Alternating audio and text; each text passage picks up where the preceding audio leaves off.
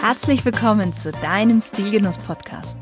Der erste Podcast im deutschsprachigen Raum, der sich mit den Stilfragen des modernen Mannes beschäftigt. Aber auch darüber hinausgeht und nachfragt, was ist denn eigentlich purer Genuss und ein erfüllender Lifestyle für den Mann von heute? Und das Ganze von Frau zu Mann. Viel Spaß mit der heutigen Folge.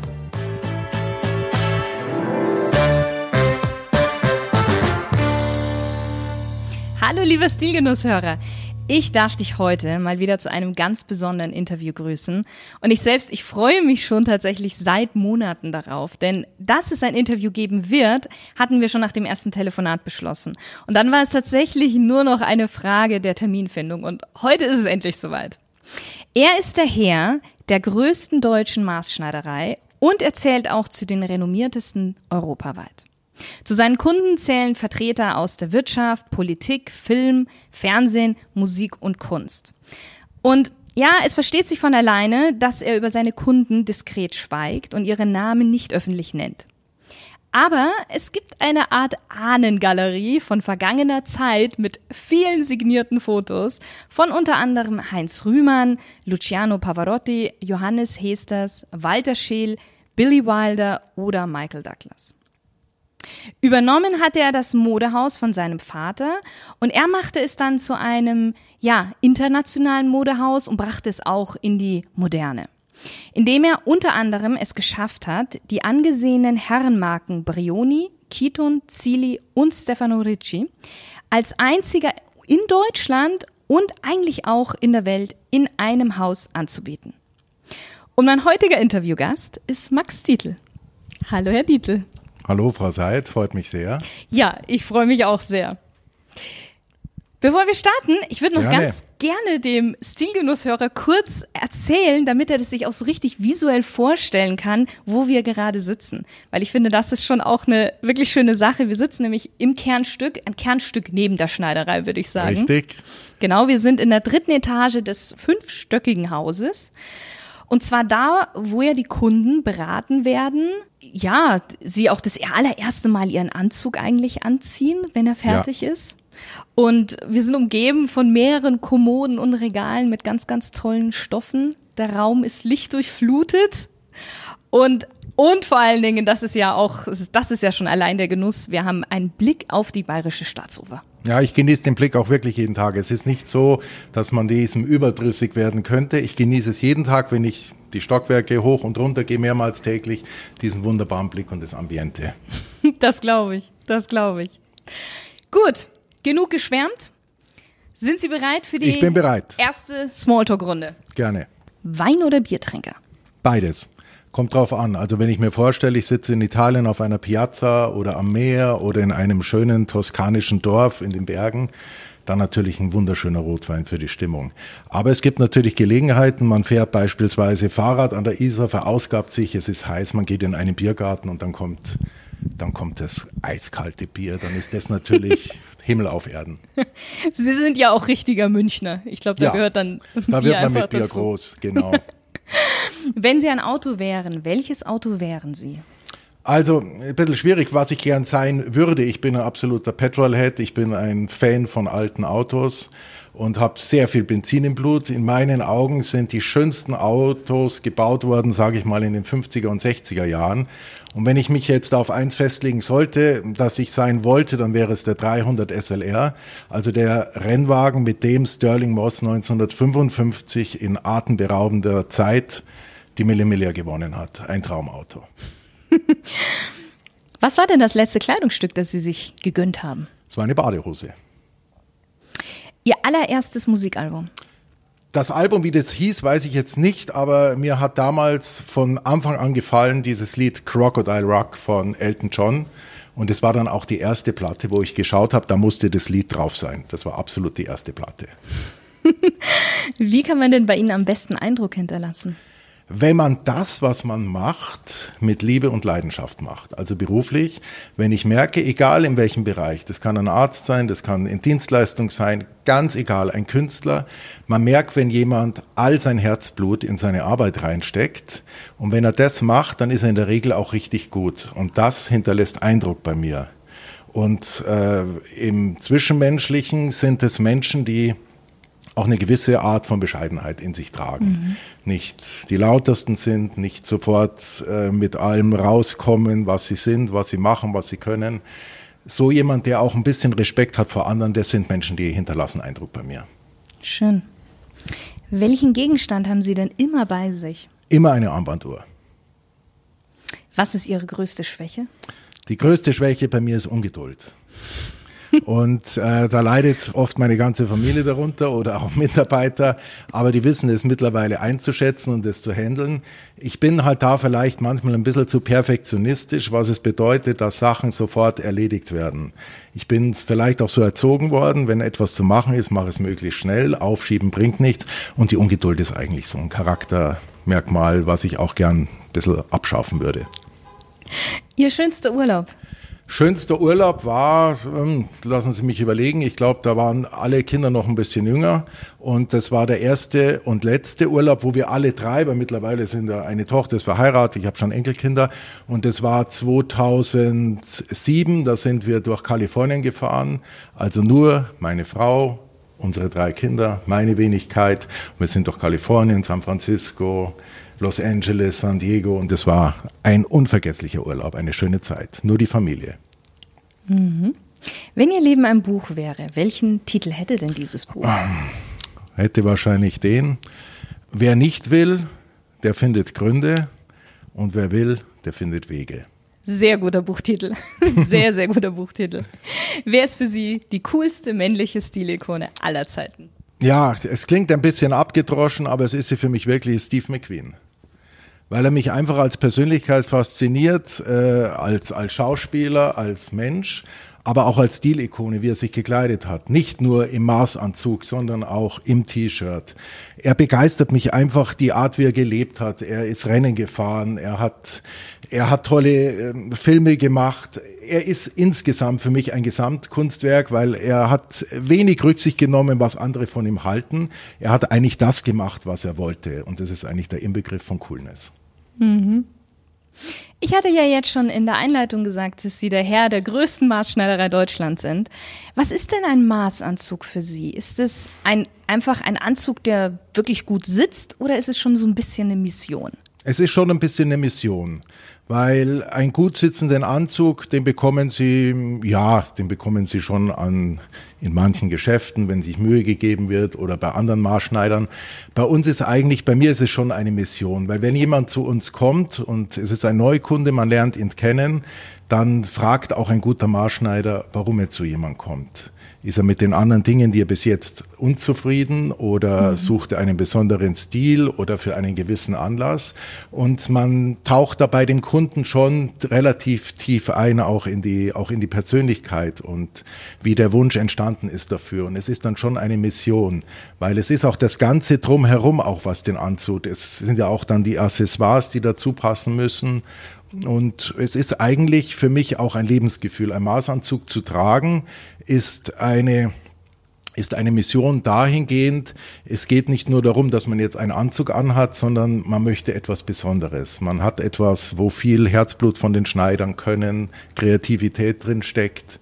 Also man kann, man könnte es auch einfacher haben, aber es ist ein gewisser Luxus, den man sich gönnt und man möchte damit auch was ausdrücken, glaube ich. Dass man ein Genießer ist und dass man auch eine Sache möchte, die Zeit kostet und etwas Besonderes ist. Mhm.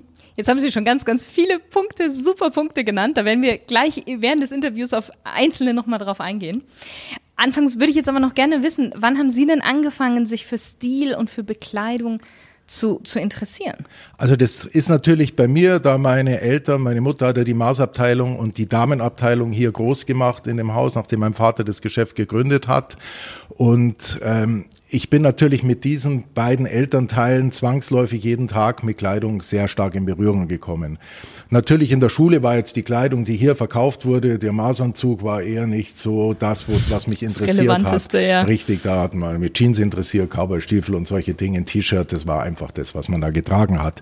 Aber dann irgendwann so, sage ich mal, mit 15, 16, 17 fängt man an, sich dafür zu interessieren und man bekommt eigentlich dadurch, man hat ja mit der Muttermilch schon mitbekommen, bekommen, schon ein Auge für, für Mode, für gute mhm. Kleidung. Und dann wächst eigentlich auch der Wunsch, sich dafür mehr zu interessieren.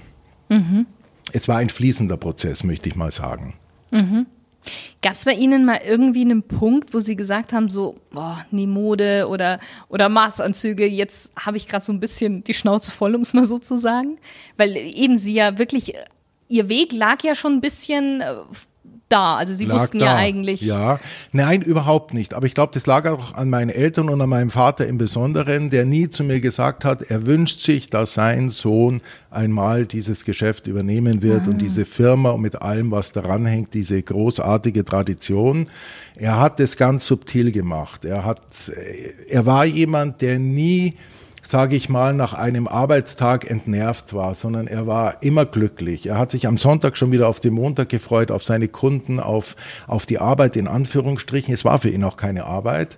Und ich glaube, wenn man das als Kind mitbekommt, dann mhm. denkt man und es wächst in einem auch so das Gefühl, dass es was unheimlich Schönes ist. Und aus dem Grund war es nie für mich so, dass das nicht in Frage gekommen ist. Es ist so langsam in mir der Wunsch dann auch gegoren, dass ich es unbedingt mal machen möchte und es auch übernehmen möchte. Mhm. Das heißt, für Ihren Vater war die Arbeit keine Arbeit eigentlich? Es Überhaupt nicht. Er hat mir auch immer eingebläut, dass äh, du musst etwas tun, was dir Freude bereitet und du wirst nie arbeiten müssen. Das hört man ja so und so oft, aber es stimmt wirklich und es geht mir auch so. Es ist für mich was Schönes. Bei uns kommen die Kunden, wir sehen die Kunden als Gäste wie in einem Grand Hotel. Wir wollen ihnen eine wunderschöne Zeit geben in einem schönen Ambiente. Wir wollen sie gut beraten, wir wollen sie glücklich machen. Wir wollen auch, dass ihnen das Einkaufserlebnis, das Einkaufen Freude bereitet. Es kostet ja Zeit, dann soll es wenigstens auch schön sein. Ja. Und mhm. dieses ganze Drumherum und diese Verschiedenartigkeit mit anderen Firmen zu kommunizieren, Ware einzukaufen, Kollektionen anzuschauen, äh, dann die eigene Produktion im Haus, unheimlich interessant, wenn man auch etwas hat, was man von, von Nadel, Faden, Stoff zu etwas werden lässt, wenn es im eigenen Haus produziert wird. Es ist von jedem Tag für mich von neuem wieder, wieder ein Wunder, wie aus wenigen Stücken Stoff bisschen Nadel und Faden dann so ein, was ein wunderschöner Anzug werden kann. Und es begeistert mich jeden Tag und natürlich auch die Verschiedenartigkeit der Kunden, die zu uns kommen. Mhm. Sie haben ja jetzt schon gesagt, Ihr Vater hat das Unternehmen gegründet. Wie ist denn so die Geschichte hinter Max Dietl? Also mein Vater hat sich in den 40er Jahren äh, selbstständig gemacht und er hatte die Vision, die größte und die schönste und die beste Maßschneiderei zu kreieren und zu werden. Und er hat, er hat alles daran gesetzt, war fleißig, hatte in seiner Hochzeit 100 Schneider angestellt. Oh. Und ja, das war eine Zeit unvergleichlich mit heute. Damals ist in den 40er, Anfang 50er Jahre, konnte niemand, der gut angezogen werden sein wollte, kam an einem Maßanzug vorbei. Es gab noch keine Konfektion, also es blieb einem nur der Weg zum Maßschneider und es gab viele Maßschneider und wahrscheinlich war mein Vater ein sehr guter Maßschneider und hatte sehr gute Schneider, die er gut eingesetzt hat dass er dann auch so erfolgreich wurde, weil es hat sich rumgesprochen, mein Vater hat relativ schnell deutschlandweit Kunden gehabt, namhafte Kunden und das geht ja dann durch Mundpropaganda immer so weiter. Mhm. Und er war aber auch jemand, der über den Tellerrand gesehen hat, durch meine Mutter mit der Damenmode. Und wir waren eine der ersten in den 70er Jahren beginnend, die die Firma Brioni aufgenommen haben. Und mein Vater meinte, es ist wichtig, auch ein zweites Stammbein neben der Schneiderei zu haben, weil er natürlich auch das Unternehmen vergrößern wollte und er wollte auch nicht nur, er wollte diversifizieren und hat gesagt, die Zeit ist reif. Und das war der richtige Weg. Da haben Sie bestimmt auch damals viel Gegenwind von den anderen Maßschneidern bekommen. Sehr, mein oder? Vater Dass war ja Präsident vom Deutschen Modeinstitut mhm. und hatte viele Schneiderauszeichnungen und war eigentlich auch das Aushängeschild der deutschen Schneider. Und er hat zu dieser Zeit bitterböse Briefe bekommen, auch hat er mir erzählt. Also von, von Dingen wie, er würde den Schneidern von hinten das Messer in den Rücken rammen, von jemand wie ihm, der so für das Handwerk steht, der kann doch nicht die Konfektion aufnehmen. Aber er hat gesagt, es war die richtige Entscheidung und er war auch da ein Visionär, weil alle anderen Schneider sind mit der Zeit leider verschwunden weil nur eine Schneiderei ist schwierig in einer gewissen Größenordnung. dass es sich rechnet, dass man davon leben kann. Weil die Kunden sind natürlich auch, die kaufen, dann sind sie mal ein halbes Jahr weg, dann kommen sie wieder, die Zeit zu überbrücken. Es ist ein großer Luxus, eine Schneiderei zu haben, wunderbar, aber man muss zusätzlich auch ein Geschäft haben, was täglich Umsatz bringt, was auch noch ja. andere Kunden zusätzlich bringt. Hm. Was bedeutet denn für Sie Stil? Oder was gehört alles für Sie zum Stil dazu? Stil ist für mich eigentlich ein, ein Gesamtkonglomerat aus verschiedenen Eigenschaften. Nicht nur die Kleidung, sondern auch der ganze Habitus eines Menschen. Wie er sich gibt, wie er mit anderen Leuten umgeht, wie er mit Mitarbeitern umgeht, wie er mhm. mit, auch wenn er nicht gesehen wird, wie er mit anderen Menschen umgeht. Höflichkeit, Respekt vor anderen Menschen, sich auch mal ein bisschen zurücknehmen, jemand anders zuhören, das alles ist für mich Stil. Drum sagt man ja auch so schön, also dieses Verhalten hat jetzt keinen Stil, weil da kann man gut angezogen sein, wie ja. man will. Wenn das Verhalten nicht passt, dann ist es auch eine Unstimmigkeit. Es ist eigentlich, sage ich jetzt mal, eine gesamte, wie, wie sich eine Persönlichkeit gibt und was mhm. eine Persönlichkeit ausmacht. Mhm. Wie wichtig ist denn Ihrer Meinung nach heute Stil zu haben? Eigentlich in ich finde schon mal wichtig jetzt mal ganz profan für die Kleidung, finde ich es unheimlich wichtig, dass man nicht jedem kurzfristigen Modetrend hinterher hecheln möchte mhm. und dass jetzt, ich spreche jetzt mal für die Männer, dass man äh, allen nachrennt, auch was vielleicht manchmal auch nicht so ganz altersgerecht ist, dass man sich verkleidet, dass man glaubt, da sieht man jünger aus oder man sieht besser aus. Man muss eigentlich irgendwann auch ein bisschen seinen Stil finden, der zu einem passt, weil dann finde ich, ist rundet das die Persönlichkeit ab und man schaut nicht verkleidet aus. Und Stil insgesamt dann auch mit diesen ganzen Charaktereigenschaften, die ja zusammenspielen, ist für mich heutzutage unheimlich, eigentlich noch wichtiger als früher. Wir kriegen das ja überall mit. Ich finde es wichtig, dass man auch ein toleranter, weltoffener Mensch ist, dass man nicht andere Leute sofort aufgrund irgendwelcher Dinge vorverurteilt und sein Urteil fällt, sondern dass man einfach mal auch ein bisschen über den Tellerrand schaut dass mhm. man die mhm. Sachen hinterfragt und einfach auch toleranter ist. Kommen wir mal auf den Anzug zu sprechen. Ich meine, Sie sind ja jetzt schon ein bisschen länger auch im Geschäft. Wie hat sich denn der Anzug so im Laufe der Jahre verändert?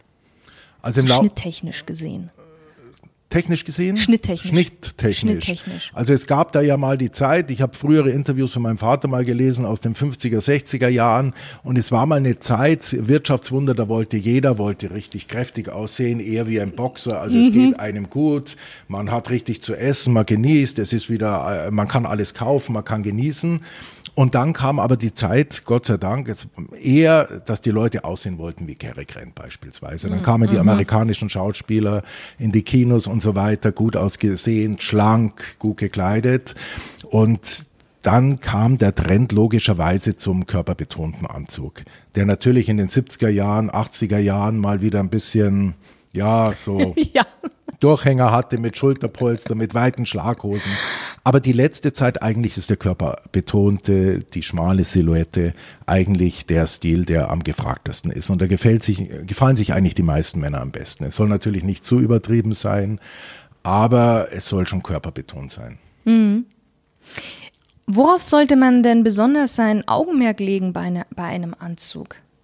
Grundsätzlich ist als erstes natürlich der Schnitt Mhm. Weil der Stoff ist dann, sage ich mal, die zweite Sache. Ein Anzug, der einen ganz tollen Stoff hat, aber der Schnitt ist nicht gut, ist der ganze Anzug auf gut Deutsch eine Katastrophe. Er wirkt einfach nicht.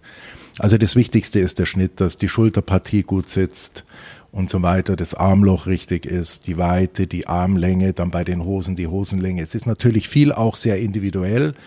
Aber es gibt gewisse Stellschrauben, wo der Kunde schon beraten werden muss. Für mich ist es immer schrecklich, wenn ich in der Früh am Flughafen bin und ich sehe die Manager in ihren grauen Anzüge, alle uniformiert oder schwarze Anzüge jetzt, weißes Hemd, schwarze Krawatte, schwarze Schuhe. Ja. Ich finde es traurig, weil der Mensch eigentlich in der Früh, der überlegt gar nicht, was er anziehen will. Der macht es nicht jetzt irgendwie vom Wetter oder von seiner Laune oder von äh, solchen Dingen abhängig, sondern es ist eine Uniform, es ist wie ein Blaumann. Der zieht jeden Tag selber an. Weiße Hemd, der kann nicht viel falsch machen, aber er ist auch jeden Tag gleich. Es ist, es ist ja. traurig. Und dann dort zu sehen, wie schlecht die Anzüge sitzen weit überschnitten, ungebügelt, die Ärmel zu lang, die Hosen zu lang, das ist traurig. Woran liegt das? Was meinen Sie? Woran liegt das, dass wirklich so viele Männer die falschen Anzüge eigentlich irgendwie tragen. Ich glaube, das ist auch eine gewisse Bequemlichkeit und Faulheit, mhm. äh, sich damit nicht auseinanderzusetzen. Mhm. Man glaubt vielleicht, nur der Beruf ist wichtig und die Kleidung ist sekundär. Man soll auf solche Dinge keinen Wert legen. Das, äh, das können äh, Menschen machen, die eitel sind und so weiter. Das stimmt aber nicht. Der Italiener zum Beispiel ist da ganz anders. Das ist auch keine Sache von Geld. Der weiß mit wenigen Mitteln, dass er sich schön anzieht. Das ist jetzt eine Sache vom Stellenwert. Es gibt bei den Italienern mit dem Essen und so weiter und so, ähm, das doch die ganzen Bereiche. Sie haben mehr Freude an Qualität. Mhm. Und, und der Deutsche, der kauft den Anzug, weil er einen Anzug braucht im mhm. Business, weil er ihn anziehen muss. Aber man merkt, er, er hat auch gar keine Freude an dem Anzug. Für ihn ist es eher ein Muss und genauso sehen die dann auch leider mhm. aus. Ja gut, weil er halt wahrscheinlich auch nicht sitzt, der Anzug, hat man auch keine Freude daran. Weil wenn, wenn er einmal in einem Anzug wäre, der wirklich gut sitzt, ja dann ist es ja was ganz, Deswegen, dann ist der ja auch bequem. Dann der ist bequemer als der andere, viel besser. Es ist wie eine zweite Haut und man fühlt sich wohler. Und ich habe oft von Kunden auch gehört, und es ist für mich auch das, was einen Maßanzug ausmacht. Es ist nicht nur, dass er von der Verarbeitung toll ist und so weiter. Das sind die sekundären Dinge, mhm. die dem Träger natürlich Freude machen. Das Wichtigste ist das Wohlfühlen. Und alle Kunden, die das erste Mal einen Maßanzug gekauft haben, die den tragen, können bestätigen, dass sie sagen, ich fühle mich in dem Anzug besser als in allen Anzügen, die ich zu Hause habe. Und das sind wirklich Männer, die beruflich im Leben stehen, die wirklich was bewirken, die sagen, sie haben vor so und so vielen Leuten Vorträge zu halten und sie merken, mit dem Anzug fühlen sie sich wohler, der ganze Vortrag ist besser, sie haben ein anderes Selbstwertgefühl und bei wichtigen Gelegenheiten tragen sie ihn dann. Hm, das ist ja extrem wichtig, gerade wie Sie schon sagen, wenn man vor Menschen sprechen muss und wenn dann irgendwas an der Kleidung nicht stimmt, man ist die man ganze Zeit davon abgelenkt. Ja, ja man, man kann das gar nicht. Richtig. Und eben, das ist jetzt bei, bei einem Vortrag, aber ich meine auch ganz normal im, im alltäglichen ähm, Berufsleben wenn da immer irgendetwas ist, man, man kann nicht zu 100 Prozent das geben, was man geben möchte, weil die ganze Zeit einem etwas stört. Richtig. Ja. Und das haben sie natürlich mit einem gut sitzenden Anzug, haben sie ein ganz anderes Körpergefühl. Sie fühlen sich einfach wohler. Und das, wie Sie sagen, das geht dann auf, auf alles, auf die Ausstrahlung von mhm. jemand. Es, ja. Man lebt sich leichter. Genau, da Sie sagen, also Passform, klar, das ist eins der wichtigsten Dinge, aber zur Bequemlichkeit zählt ja schon auch etwas der Stoff, oder? Absolut. Aber da ist auch Beratung gefragt. Es gibt ja diese wirklich ganz feinen Stoffe, ganz dünnen Stoffqualitäten, äh, Super 250, 13, 12 Mikron, diese ganzen technischen Begriffe auf gut Deutsch, das sind ganz feine Stoffe. Mhm. Aber die Stoffe haben natürlich einen Nachteil, die sind schön dünn, die sind leicht und die sind fein, aber wenn jemand beispielsweise acht Stunden im Flieger sitzt oder noch länger und der steigt in der Früh aus, da kann er auch in der First Class sein, das spielt keine Rolle. Der Anzug muss danach gebügelt werden.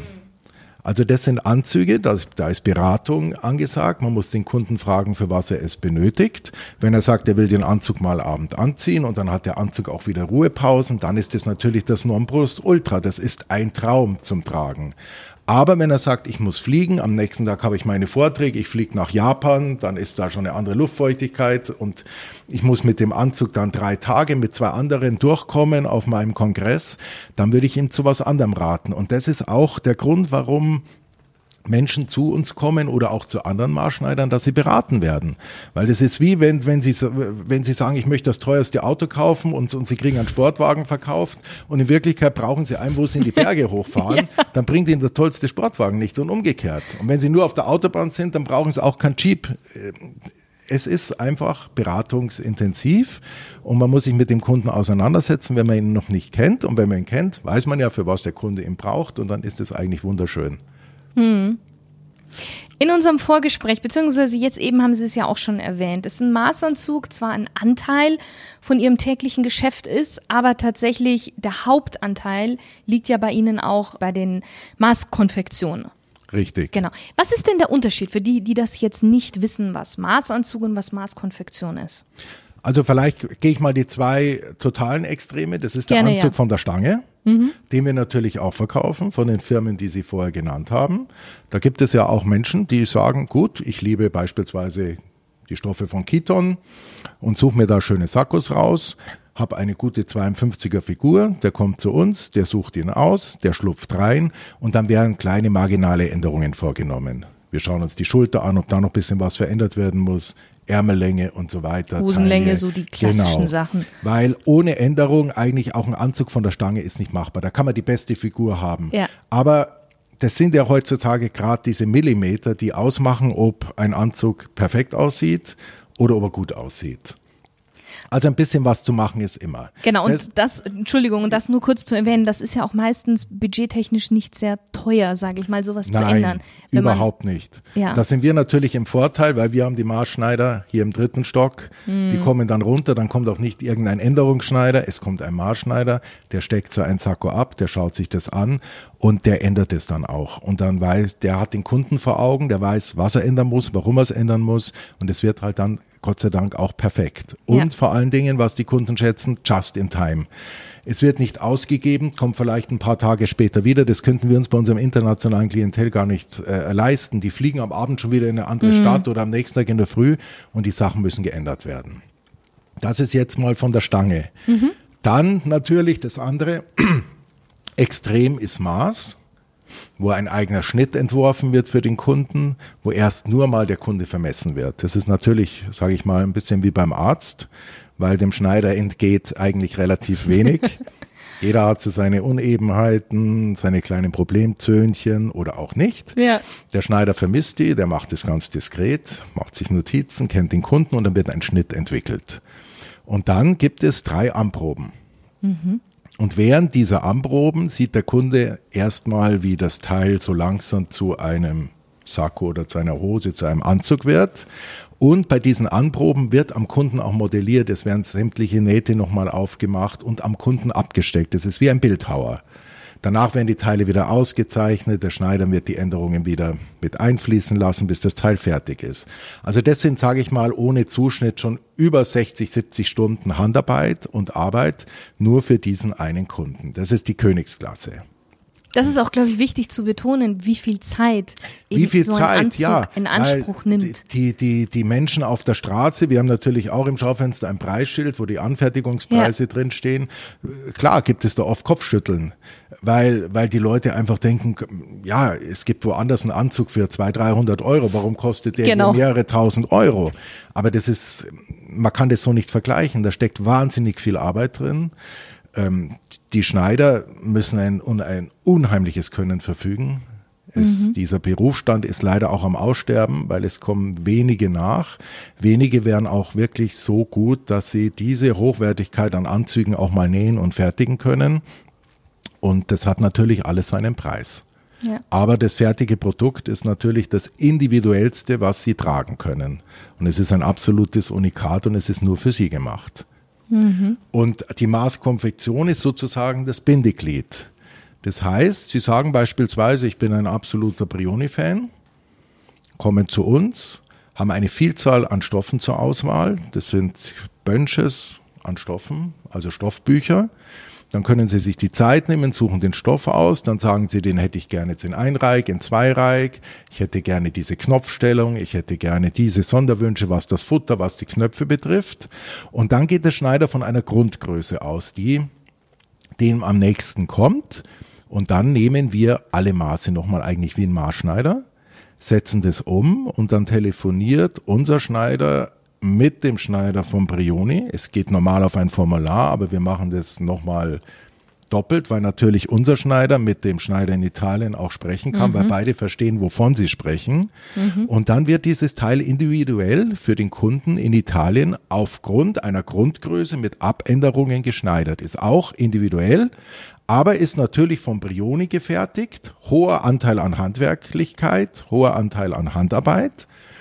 Aber es ist eine Abendung einer Grundgröße. Natürlich perfekt, aber es ist sozusagen das ja. Bindeglied. Es ist kein Maßanzug streng genommen. Mhm. Genau, und jeder Hersteller hat ja auch so ein bisschen so seine eigene Schnittführung. Und die ist ja dann da auch berücksichtigt, richtig? Die ist Muss dort auch berücksichtigt, richtig.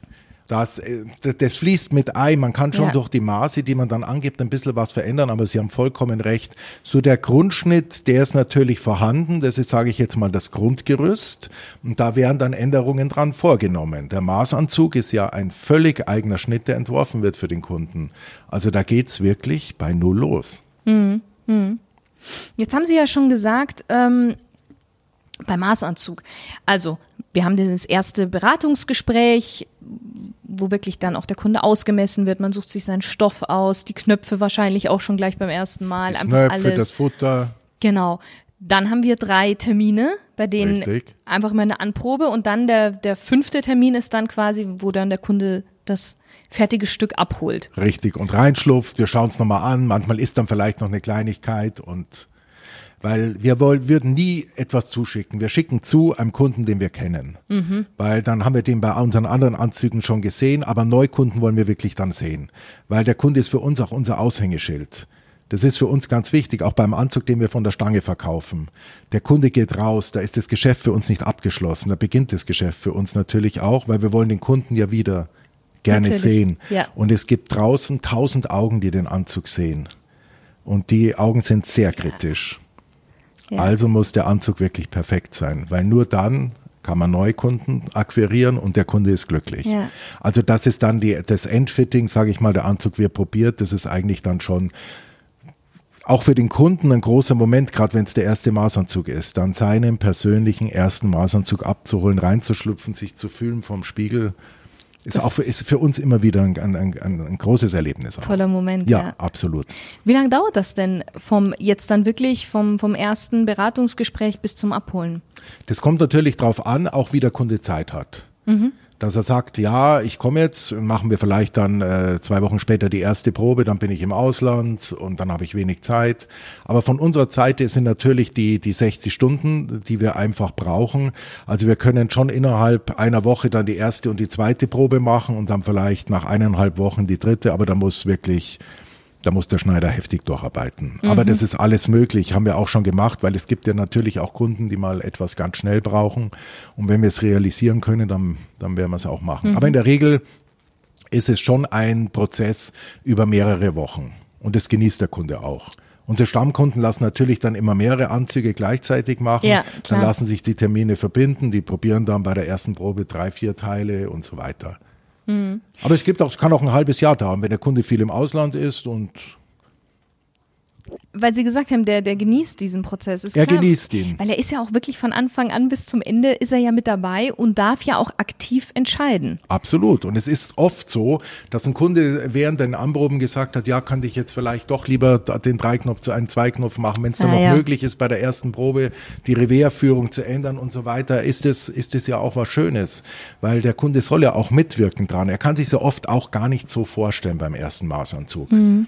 Und da ist es schön, wenn das so eine, durch die Zusammenarbeit dann wirklich was, was ganz Tolles, Individuelles Mhm. entsteht.